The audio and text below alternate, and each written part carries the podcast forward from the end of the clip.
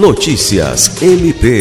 Na segunda-feira 11, durante a sétima sessão plenária ordinária do Conselho Superior do Ministério Público do Estado do Acre, presidida pelo Procurador-Geral de Justiça Danilo Lovisaro do Nascimento, foi autorizada a abertura de editais de remoção para promotorias de justiça de entrância final e de entrância inicial. A instalação da Promotoria de Justiça Cumulativa de Assis Brasil e da Promotoria de Justiça Cumulativa de Capixaba foi aprovada na sessão do Colégio de Procuradores de Justiça realizada no dia 24 de junho. O Procurador-Geral destacou que, com a autorização do Conselho Superior para abertura dos processos de remoção, fica garantida a movimentação na carreira a todos os membros do Ministério Público do Acre.